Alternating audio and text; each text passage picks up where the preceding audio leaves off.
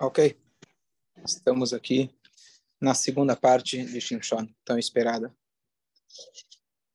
Ok, a gente está aqui no último dos Shoftim, o último dos juízes de Israel, e vamos aqui nos esforçar para analisar uma das personalidades talvez mais difíceis de entender do Tanakh, porque, por um lado, ele era uma pessoa com forças sobrenaturais, forças divinas, ao ponto que o Talmud compara ele com o próprio Hashem, porque Shimshon vem da palavra Shemesh, que é sol em hebraico, e tem um versículo que diz que Shemesh Magen Hashem Elohim também compara a Deus, claro, de forma figurativa, com o sol.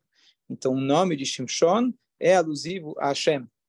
A força que ele tinha era uma força sobrenatural.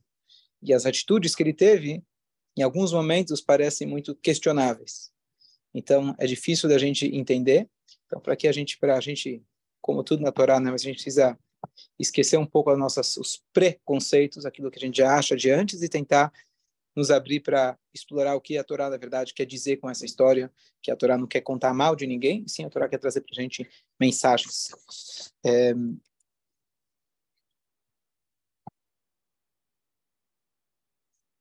Então, vamos lá.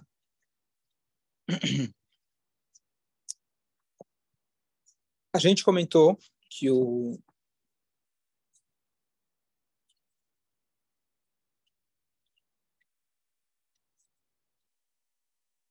Hashem já tinha aparecido para a esposa de Shimshon a primeira vez, a mãe de Shimshon, desculpa.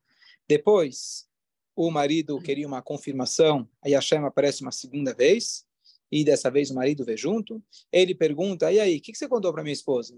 Já contei para ela, fica tranquilo, só você fazer o que ela está te falando. E aí, tudo bem. Então ele entendeu que ele ia ter um filho. E aí, a gente continua agora a história. O Shimshon, desculpa, o pai, o Manoah, ele fica muito feliz. Ele fala: Bom, eu quero agradecer a Hashem. Tantos anos a gente está casado, não temos filhos, eu quero agradecer. E o, ele vira para o pro, pro, pro, pro, pro, pro anjo e fala para ele: Olha, você quer me dar teu cartão de visita? Quero saber onde você mora, teu endereço, teu WhatsApp, tua conta bancária. Quero agradecer. Ele falou: Olha, você me vê hoje, mas você não vai me ver nunca mais. E, aliás, para nós está proibido de receber caixinha.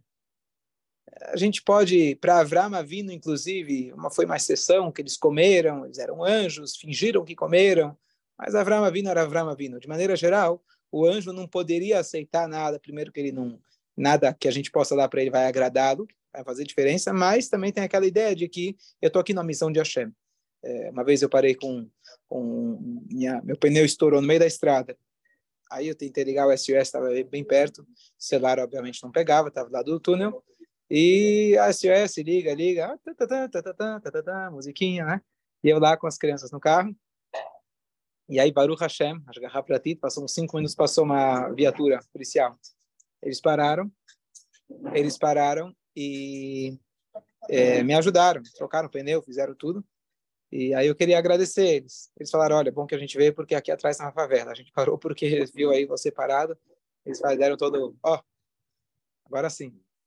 Então aí eu quis dar um agradecimento para eles. Afinal, Brasil, de jeito nenhum, não, não podemos não podemos aceitar.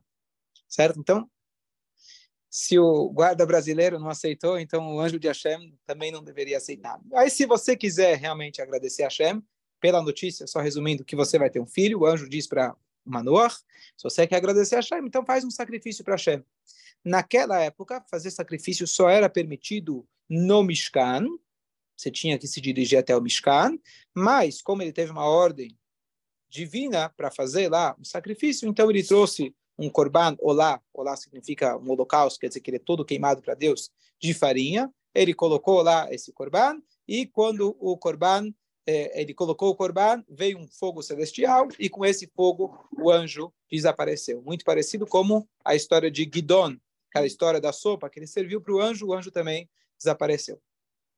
Certo? Eu faço comida em casa, nada desaparece, né? Mas, às vezes aparece cheiro de queimado, outras coisas, mas eu, não aparece anjos. Gidon. Desafiou a situação. A... Acho que está dormindo o teu, teu Deus está dormindo. Nossa, aí veio. Ah, Eliel Anavi? Ah, também, também, também. Mas não, é, foi um outro tipo de sacrifício. Foi um sacrifício, foi lá, foi um, uma, uma, uma aposta, não é uma aposta, uma, contest, como se fala, uma competição, tipo. Ele não fazia um sacrifício, o sacrifício só podia, os sacrifícios só podiam fazer no, no Miscado. Sim.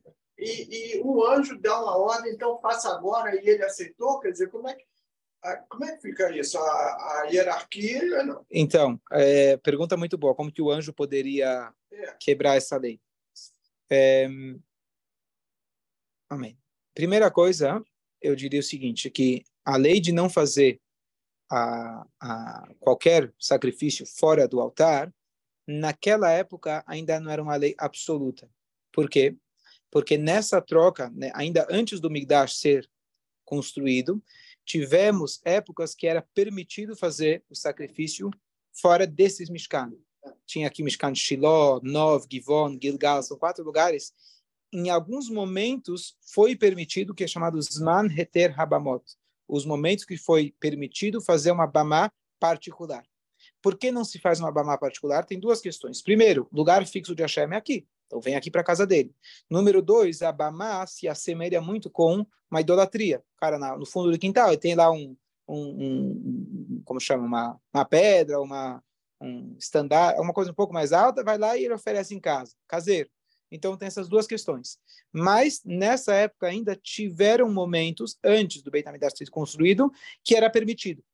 Então não era uma lei absoluta. Então em dados momentos era permitido. Então, não é simplesmente chegou um anjo e falou agora você pode. Era uma coisa que já era uma lei que estava sujeita à ordem do momento. Número um. Número dois, exatamente a história que você mencionou de Eliyahu Anavi, o que o Rambam ele traz para a gente, a lei traz para a gente, o que é um profeta? Um profeta ele tem o direito de revogar uma lei, não sendo idolatria, temporariamente, pontualmente. Então ele falou: olha, a gente precisa fazer aquela competição lá, entre aspas, colocar Deus competindo com os outros deuses, fazer o sacrifício no Monte Carmelo, fora de Jerusalém. Mas era por um motivo pontual. E como ele fez isso naquele momento, já tinha se provado, comprovado como profeta, então ele podia fazer isso. Talvez, talvez essa visão profética que o Manoah teve tivesse também nessa categoria. Apesar que o Manoah não era Eliyahu Anavi. Mas eu acredito que juntando essas duas ideias, ele teve uma visão clara que foi o anjo. Duas vezes ele apareceu. Agora ele ainda desapareceu com aquele sacrifício. Ele deu para ele uma ordem, quer dizer, a ordem foi antes dele fazer o sacrifício, mas deu para ver que realmente era, se comprovou que era algo, é, ele era verdadeiro. E o anjo de Hashem não tem o livre-arbítrio. Então, se Deus mandou, ele está fazendo o quê? Ele está fazendo o papel de falar o que Hashem está querendo. Então, ele pode fazer naquele momento. Bom, ele colocou então o sacrifício numa rocha, o sacrifício foi queimado e o anjo desapareceu. Aqui vem a passagem que o Manor, então ele vira para a esposa, a gente vai morrer. Porque até então, como expliquei na outra aula, ele ainda não tinha certeza que era um anjo, poderia ter sido um profeta. Como expliquei que prof, quando a gente fala dos livros dos profetas, é porque era uma época que havia muitos profetas. Tinha a escola de profetas. Então, alguém chegar e te falar por ordem divina, ele o anjo estava personificado. Como você vai saber se é um anjo ou um, um, a hora que ele desapareceu lá com o um fogo? Aí ele falou: bom, esse aí, esse aí deve ser dos, esse aí deve ser dos bons, né? Esse é quente. Então ele agora se assustou. E a esposa dele falou: claro, senão Hashem não teria aparecido para nós. Se Hashem quisesse que a gente fosse embora, não teria aparecido para a gente. Mas a ideia é que quando a gente tem uma revelação de Hashem muito elevada, então temos que estar pronto para isso. Pronto. Vamos. É. Isso é. Só falou que ia ter filho, ia ter um filho. Sim, é. Vamos lá. Vamos só lembrar que Hashem ele faz tudo proporcional. O acesso à divindade, Hashem também dava acesso às forças de impureza. Então a tentação de idolatria era muito grande, paralela à revelação divina que havia na época. Então às vezes a pessoa pensa, ah, se eu tivesse naquela época, eu se visse um anjo, aí seria, aí é fácil. Não, não, não o desafio lá não era pequeno. Certo? Vamos lá. Bom, então surge o Shimshon. E a orientação que o anjo havia dado para a mãe, e depois ele reafirmou para o pai, é que ele vai ser um nazir a vida inteira, nazir no sentido dos cabelos, e vinho. A gente perguntaram outra vez que era se a uva. Não, não é a uva, é vi, o, que, o fruto, o, o, o resultado do, da, da uva. A uva em si não teria problema para ele comer. Mas assim que eu vi, posso posso estar errado, mas tenho quase certeza que é isso, só para. Bom, e aí inclusive, inclusive, nós temos algumas leis que provavelmente isso com certeza ele deveria tomar cuidado, já que ele não podia cortar cabelo, óbvio, ele também não podia arrancar o cabelo, então ele não podia pentear o cabelo. Vai que, certo? Vai que cai. Então ele nunca tocou nos cabelos dele, nunca penteou, nunca parou, nada. A não ser no final da história. E assim também, ele não podia tocar em nenhuma parte do, do cabelo, barba também. Barba, barba Hashem não sabe falar que isso já estava é, implícito. É, e, mas normalmente quando alguém não penteia o cabelo, é, não fica muito legal. É, os caras que têm trança grande, ou aqueles que têm os peiotes, você vê que eles têm um trabalho duro, né? as mulheres, etc. Mas ele não tocava e Hashem fez que os cabelos dele eram muito bonitos, eram muito atrativos. Parecia como uma coroa nele. A bênção que ele teve foi essa o, o, a força que ele teve, mas ele também tinha uma bela aparência. E aí, é, ele naturalmente não era uma pessoa forte. Em determinados momentos, ele tinha aquela superpower.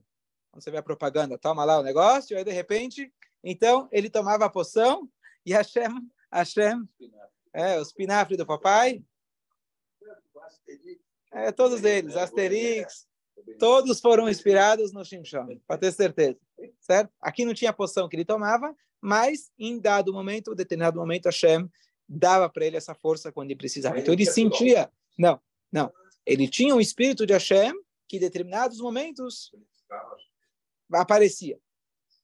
E é, ele era, só lembrando que ele era da tribo de Dan. Dan. Ok.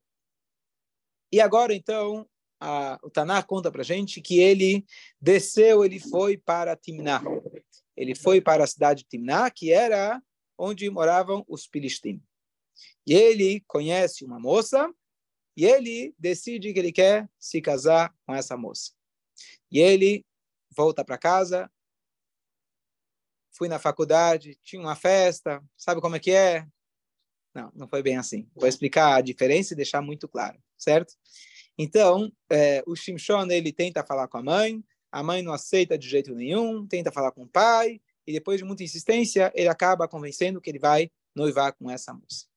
Essa moça ainda não é a Dalila, não é a Dalila, foi a primeira esposa que ele teve, mas é, o Rambam, Maimônides, ele conta para a gente a história, tanto em relação ao rei Salomão, tanto a o Shimshon, que Deus nos livre de falar que ele casou com uma não judia de forma nenhuma. Ele as converteu, no caso agora, a converteu antes de se casar com ela. O que, que significa a converteu? Então, ela tinha que ter aceito as mitzvot de Hashem e provavelmente ele enxergou nela, ele tinha o, o, o senso para ver que se ela fosse, ia ser, pelo menos ele achou que ela ia ser sincera. Só que, como o próprio Rambam diz, que se comprovou que esse tipo de conversão, assim diz o Rambam, tanto de Shlomo com as suas várias esposas, rainhas, etc., quanto de Shimshon, que a conversão não foi autêntica. E conforme, não, não foi autêntica, não foi por razões absolutas em querer servir a Hashem. E, portanto, elas não deixaram de ser judias, mas ficou a lição de que para a pessoa realmente se converter, você tem que ver se a pessoa está com motivos exteriores, a pessoa realmente está motivada pela, pelo judaísmo por Hashem. Fala. Shlomo, as esposas dele, é, isso aí é, é, bem, é bem posterior ao, ao Shimshon. Sim, o sim, sim. O anterior é o, a, aquela de que casou com, com Yoshua. Sim. Arahá. Não, o é fato de ter... Positivo. Sim, sim, sim, sim. O fato da pessoa se converter para se casar é, na época pré-bíblica, ou mesmo logo após bíblica, era comum, não tinha judeus. Quem era judeus? Quase, não, quase ninguém. Então, a pessoa, o que, que ele tinha que fazer? Ele aceitava as mitzvot de Hashem e se casava. Arakav se converteu, como a gente contou toda a história, e se casou com Yoshua e foi um exemplo maravilhoso. Mas o, o motivo que o Rambam ele traz, justamente o Shimshon e o Shlomo, é porque o resultado foi muito negativo. Não é todo mundo que, que dá errado, muita gente dá certo mas ele falou, por isso a gente tem que tomar o cuidado, está escrito, o, o, o Tanar diz que o rei Salomão fez idolatria. Já ouviu falar isso? Rei Salomão fez idolatria? Então, não é que ele fez idolatria, mas Hashem considerou que ele fez idolatria porque ele se casou com esposas que fingiram que abandonaram a idolatria, mas não abandonaram. Ele acabou sendo culpado por isso. Então, deixar muito claro, o Rama fala isso muito, muito explicitamente. Elas se converteram antes de se casar. Foi certo? Bom, não tinha experiência prévia. Na época era, era o que tinha. E se a pessoa diz, teoricamente, eu aceito a Torá, eu aceito a Torá, a pessoa se converte e acabou. Mas a história se comprovou que você precisa tomar certos cuidados. Então, por isso, diz o Ramam, que você precisa ter certeza que a pessoa está realmente fazendo pelos motivos adequados, não com interesses. O, exemplo anterior era positivo, da, da Rahav. Eu entendi, mas da Rahav é, é, é um exemplo... É... Tá bom, tá bom, Rahav, positivo, tá bom, tá bom. Mas a diferença só da Rahav, que o histórico dela foi que ela protegeu os espiões, ajudou os judeus e arriscou sua vida. É. O histórico dessa moça não tem nenhum. Ele foi lá até a Filisteia e encontrou uma moça. Deu errado. Quem? Ah, vamos ver a história, vamos ver. O que, que deu de errado? Bastante coisa deu errado. Então, olha que interessante. Mais o segundo ponto. Número um, ela se converteu. Número dois, número dois, está escrito que os pais não sabiam que Meashem Yatzah Hadavar, que isso tinha sido arquitetado, planejado por Deus. Deus arquitetou que fosse dessa forma. Agora você vai dizer, aí cadê o livre-arbítrio?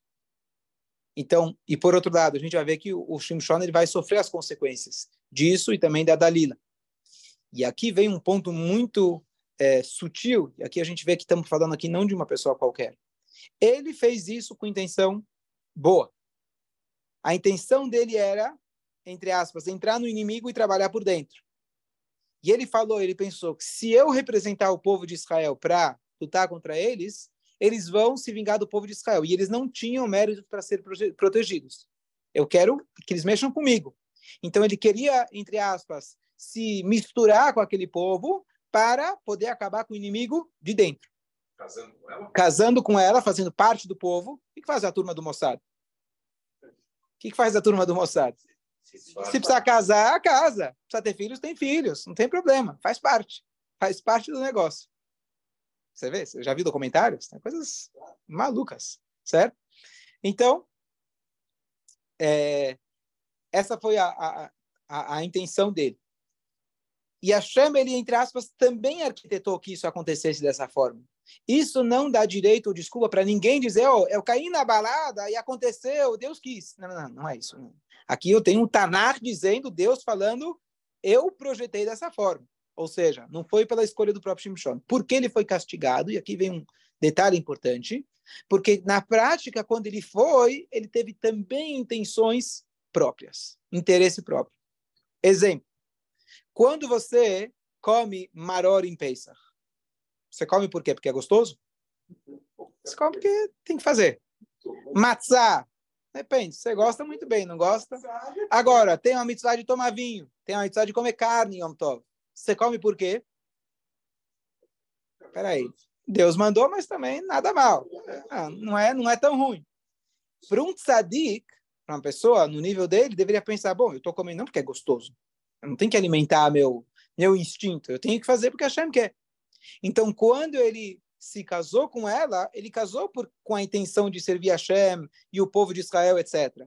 Mas, em algum grau, para o nível de tzadik que ele era, teve uma intenção que ele, o Passuk diz que ele seguiu os seus olhos. Então, não foi só que ele seguiu a sua mente, o seu plano, a sua ideia, e sim ele, de uma maneira sutil, para o nível de tzadik que ele era, teve algum interesse particular e por isso ele teve que pagar as consequências por isso. mais bonita, alguma coisa nesse sentido. Não dá para, é, não dá para saber. exatamente o que, né? Então falando aqui de uma pessoa, como eu falei no início, ele é comparado com o próprio Hashem. O nome dele Shimshon vem de Shemesh, que é sol, que Hashem também tem esse apelido de de, de, de Shemesh. E o sol, curiosamente, ele traz benefício, mas se chegar perto demais, é perigoso. E aqui a gente vai ver justamente que essa vai ser a, a, maneira da gente tentar entender um pouco de Shimshon, que quando uma pessoa tem um dom extraordinário, ele é perigoso. Ele pode trazer um benefício tremendo, mas ele também pode te levar para os lugares mais difíceis, lugares mais complicados. E é isso que eu acho que é a mensagem principal do Shimshon, a gente elabora isso mais no final. Ele, então, está agora a caminho de, ele deu um tempo até o casamento, que esse seria o tempo, provavelmente, para ela aprender as mitzvot, estudar a Torá e etc. E agora, então, ele está ele tá a caminho com os seus pais para ao encontro da noiva. Ele vai com seus pais, eles estão indo para aquela cidade, desculpa, aquela cidade de Timná, e nessa cidade, a cidade era rodeada, tinha muitos vinhedos. Opa, vinhedo dá choque para o Shimshon. Então, eles falaram, nós vamos cortar caminho por aqui e você vai dar a volta. Estranho, né? Aí de chamar e fala para o filho, ó, vai por aqui que eu vou cortar caminho. Não, você vem comigo, eu vou com você. Mas fala, tudo bem. Vai que já é grande, talvez ela sabia que ele era forte, nem acontecer nada. Então, eles cortam o caminho pelo vinhedo, e ele não teria proibição, essencialmente, de passar pelo vinhedo, mas você não se aproxima de um lugar onde pode trazer você para o perigo, certo? Depois que já se aproximou, aí comer já vira fácil. Então, a nossa, o Irat Shamayim, nosso temor a Deus, mais uma mensagem importante, é a gente nem chegar perto.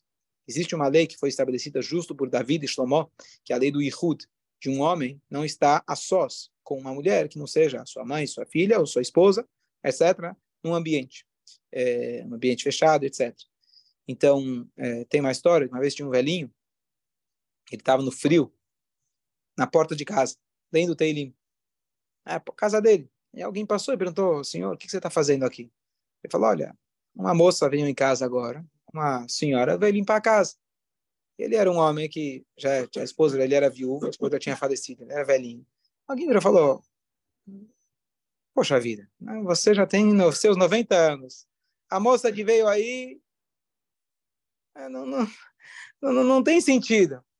E ele virou e falou, olha, o meu Yetzirará, o meu instinto, eu consigo virar 40 anos mais jovem e ela virar 20 vezes mais bonita em alguns instantes. Esse, isso é Irat Shamayim. Isso significa a pessoa conhecer os seus limites. Irat Shamayim não é o cara que entrou como Yosef e se segurou. Isso a gente não prefere, não entrar nisso. O Irat Shamayim, a pessoa sabe que saber conhecer suas limitações e ficar longe. Shimshon ele falou, não vou passar perto. Ah, eu sou homem forte, eu consigo, o que me importa? Eu vou passar perto das uvas, o que acontece? Não passa perto das uvas. Não chega perto. É isso que a Torá ensina pra gente. Certo, Marcelo? Bom, você quer saber o final da história, né? Parece meus filhos, estão aqui, é, acordado até... Mas ele passou, não? Ele, ele não passou pelo vinhedo. Ah, não passou, não passou. Isso que eu estou ensinando. A mãe e o pai deixaram ele e ele passou, ele passou para o outro lado.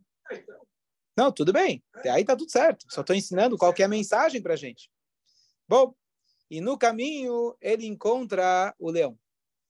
Não era tão raro antigamente encontrar o leão no caminho. E ele se depara com o leão e naquela hora ele sente essa força sobrenatural e ele mata o leão. Daí vem o famoso mata-leão, o Shimshon. Essa é a famosa, né? Tem desenhos do jiu-jitsu, etc eu falei, todos os super-homens, etc., foram inspirados no Tanakh. E é, ele acabou, ele conseguiu literalmente rasgar aquele leão como se fosse um cordeiro. E ele entendeu, ele sentia, de repente ele sentia uma força sobrenatural, então ele encarou o leão e ele matou aquele leão. E o, a explicação que ele sentiu de Hashem para aquele momento é que Hashem estava dando para ele um sinal. Quer dizer, por que Hashem faz aparecer para ele o leão para ele matar o leão? Faz não aparecer leão está mais fácil. Mas ele entendeu que esse era um sinal de Hashem, que ele, dando força para ele, olha, não se preocupa com teus inimigos, você tá, tá fichinha, vai estar tá fácil para você. Tá bom? Então ele acaba com aquele leão e ele deixa lá a carcaça e ele continua o caminho dele. Bom, eles então é, noivaram e na volta para casa, ainda não casaram, ainda não casaram, na volta ele vê que na boca do leão tinha uma colmeia. Não sei se já viram, é, as colmeias, você deve saber disso, elas montam em qualquer lugar, se for um lugar, não sei se precisam de escuro ou umidade, etc. Elas se apregam, às vezes você abre um teto, embaixo do teto você acha uma colmeia enorme. Né? Então, dentro da boca do leão se formou uma colmeia, e ele foi lá e ele experimentou do doce, experimentou do, do, do mel. Isso foi considerado para ele um pecado, uma falha, para o nível espiritual dele, porque a abelha, não tem problema você comer o mel da abelha, mas já que estavam alojadas dentro de um animal impuro, não kasher, então o Tanakh descreve que ele comeu esse mel não kasher, entre aspas. Não seria não kasher para qualquer outra pessoa, não tem problema. A própria abelha não é kasher, mas o mel que é processado dentro dela, depois sai, não tem problema. A Torá permite isso para a gente. O mel parece que o mel não é processado dentro dela, é, é fora. É fora. É, por isso Bom, que mas ela faz, mas faz um processo, alguma coisa ela faz. Ela traz o néctar. Ela gera, espelha, não, ela processa ele. Tá. Eu não lembro mais os detalhes da, da quando a gente foi visitar lá a casa da abelhas, etc. Sim, a colmeia. Né? Bom, em resumo, então, aqui a Shem já já critica para o nível espiritual dele que ele comeu esse mel que estava alojado no animal não caché. Temos ainda alguns minutos? Agora vem a parte legal. Agora vem a parte. Bom. E aí, então, finalmente, ele volta para se casar. Ele vai para Timná e se casa com ela. E ele faz aquela festa de casamento. Sheva Brachó, tudo como, conforme a lei. E ele tinha lá os convidados, os Plishtim. Lá ele tinha 30 filisteus convidados, fora os convidados dele, Mishpucha. Então, ele falou: Bom, agora chegou minha chance para eu começar a causar problemas. Para eu. Ele queria, a ideia dele era ele se infiltrar nos Plishtim e causar problemas lá de dentro. Eu sou um de vocês. Não sou judeu, não sou do povo judaico, eu não represento o povo, eu sou, sou um de vocês. A ideia dele era causar problemas. Então ele decidiu fazer a famosa charada. Ele falou para a turma: gente, vocês querem uma charada? Vamos fazer uma aposta. Se vocês acertarem, vocês vão ter que me dar 30 roupas e 30 cobertores. Se vocês não acertarem, até o final do Sheva Brachot, até o final do sétimo dia, eu vou ter que dar para... Eh, se vocês acertarem, eu vou ter que dar para vocês. Se não acertarem, vocês dão para mim. Tá bom? Qual que é a charada? Então, ele fala, do comedor veio comida. E do forte saiu algo doce. Você já sabe a resposta da charada. Aqui se refere o leão com a colmeia, tá certo? O comedor, que é o leão, saiu comida, que era o, o, a colmeia. E, do, a, do, e da boca dele saiu o doce. E ele falou: vocês precisam encontrar a resposta. O que quer dizer encontrar a resposta? Quando você pensa em encontrar a resposta, você vai encontrar na enciclopédia, vai encontrar no Google. Mas a palavra dele já foi a dica que ele deu para eles, que eles tinham que literalmente sair procurando, se eles andassem pela cidade ou pelo caminho, eles iam encontrar fisicamente a resposta. Então ele deu uma dica, para ser justo. Bom, e aí está é, escrito que a Shelat Chacham, pergunta de um Chacham, já é meia resposta. Então, às vezes, você presta atenção na pergunta, sempre já é uma pegadinha. Se você ouvir bem a pegadinha, você vai, você vai encontrar a resposta. Mas eles não conseguiam, o tempo foi passando, eles se frustraram, não conseguiam achar a resposta, não conseguiam achar a resposta, até que justo o Shimshon tinha saído e forçaram a esposa dele, muito boazinha, ameaçaram ela para ela contar a resposta. Ela falou, não sei de nada. então pergunta para teu marido. E ela então decidiu fazer a vida dele virar um inferno e todo aquele espírito legal, bonito, da festa, de casamento, etc., a esposa estava de mau humor. E o que, que você não faz para agradar ela? E ela falou: Como? Você contou para todos, você, você, você não, é, não me ama? Fez vantagem, você não me ama? Você não gosta de mim? Certo? A Dalila também fazia a mesma coisa. Né?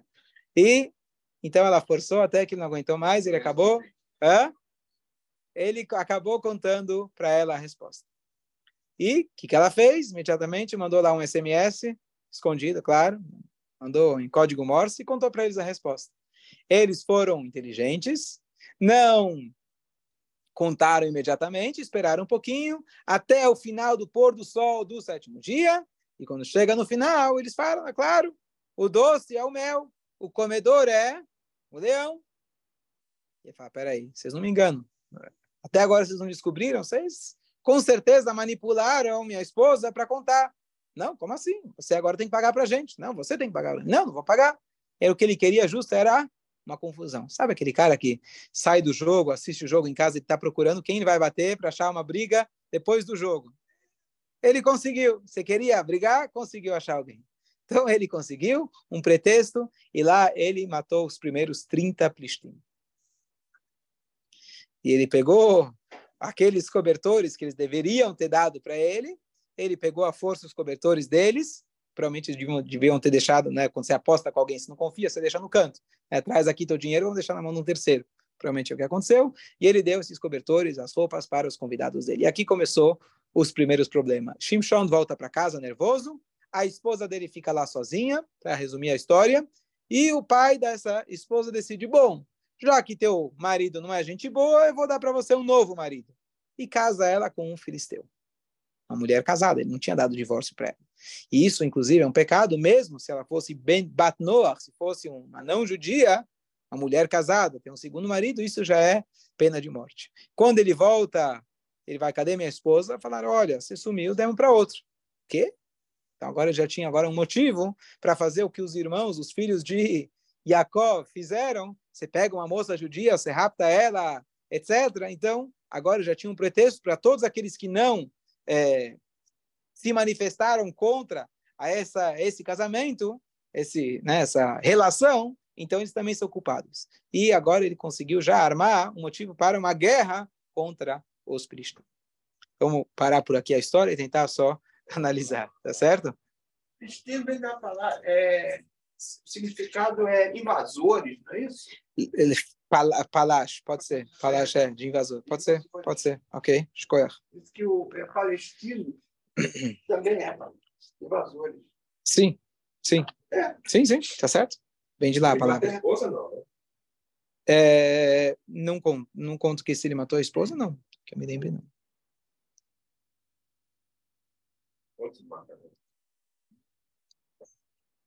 Ok. Então vamos, depois a gente vai ver os detalhes da guerra dele. Mas o que eu queria só concluir, quando a gente lê essa história, parece muito. Parece conto de fada, primeira coisa. Segundo, o que, que você está falando de um sadig do povo de Israel que se casa com a Filisteia? Por isso eu falei, é um dos personagens, para mim, pelo menos, mais difíceis da gente entender, né? Essa do Shimshon.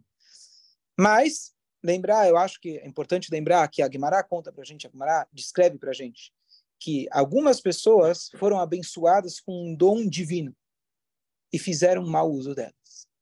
Shimshon foi um deles. Deus deu para ele uma força fora do comum e ele acabou usando, em alguns momentos, a força dele ou a virtude que ele tinha. Ele acabou, eu sou grande, eu sou forte, então eu posso me casar com a Filisteia, mesmo que seja por ele ter gostado dela, ele mesmo. Então, eu acho que a mensagem, com certeza, uma das mensagens que o Tanar quer contar para a gente, que quando a Shem dá para a gente um dom, todo dom que a gente tem é divino. A fala é divina. A gente caminhar é divino. Mas quando a gente tem um dom, saiba que ele pode ser uma virtude muito grande, mas ele também é muito perigoso. Às vezes a gente olha para outra pessoa e fala: Uau, aquele cara sabe fazer dinheiro. Aquele cara tem um dom de convencer as pessoas. Tudo tem os dois lados. A pessoa paga um preço, um preço caro por isso. A pessoa paga um preço caro por isso. Então, se você, com certeza, Hashem deu para cada um de nós um dom, saiba que aquilo que é virtude pode também, também se tornar um desafio muito grande. E quando você tem um desafio, saiba que você tem em paralelo também uma virtude muito grande. Se Hashem te deu uma dificuldade muito grande na vida, com certeza você tem uma virtude em paralelo muito grande. Então a gente aprender com Shimshon que ele tinha uma força completamente sobrenatural, mas a gente tentar dosar ela e saber usar apenas no momento certo. Só para concluir, isso condiz muito com a paraxá dessa semana, que tinha lá no Beit HaMikdash, no deserto, um animal que chamava Tahash. E Tahash era um unicórnio, na tradução não é unicórnio, mas ele era unicórnio, e ele tinha todas as cores. E dessas cores eles tiravam para poder fazer os tecidos e tingir os tecidos. E esse Tahash, tecido que se vangloriava com suas cores. E depois ele foi extinto. Por que, que ele se vangloriava? Porque ele nasceu e viveu unicamente em função da época do templo, da época do Mishkan que precisava. Se a gente usar as nossas forças e virtudes unicamente para servir a Hashem, tá tudo tranquilo. Ele pode se vangloriar da sua força. Você pode, que bom, o que bom não é para mim. Que bom que eu posso ter isso e fazer usar em função de Hashem. Se eu começo a usar em função própria, aí começa os problemas. Conclui por aqui. Sempre usa São Paulo. Tem o dom de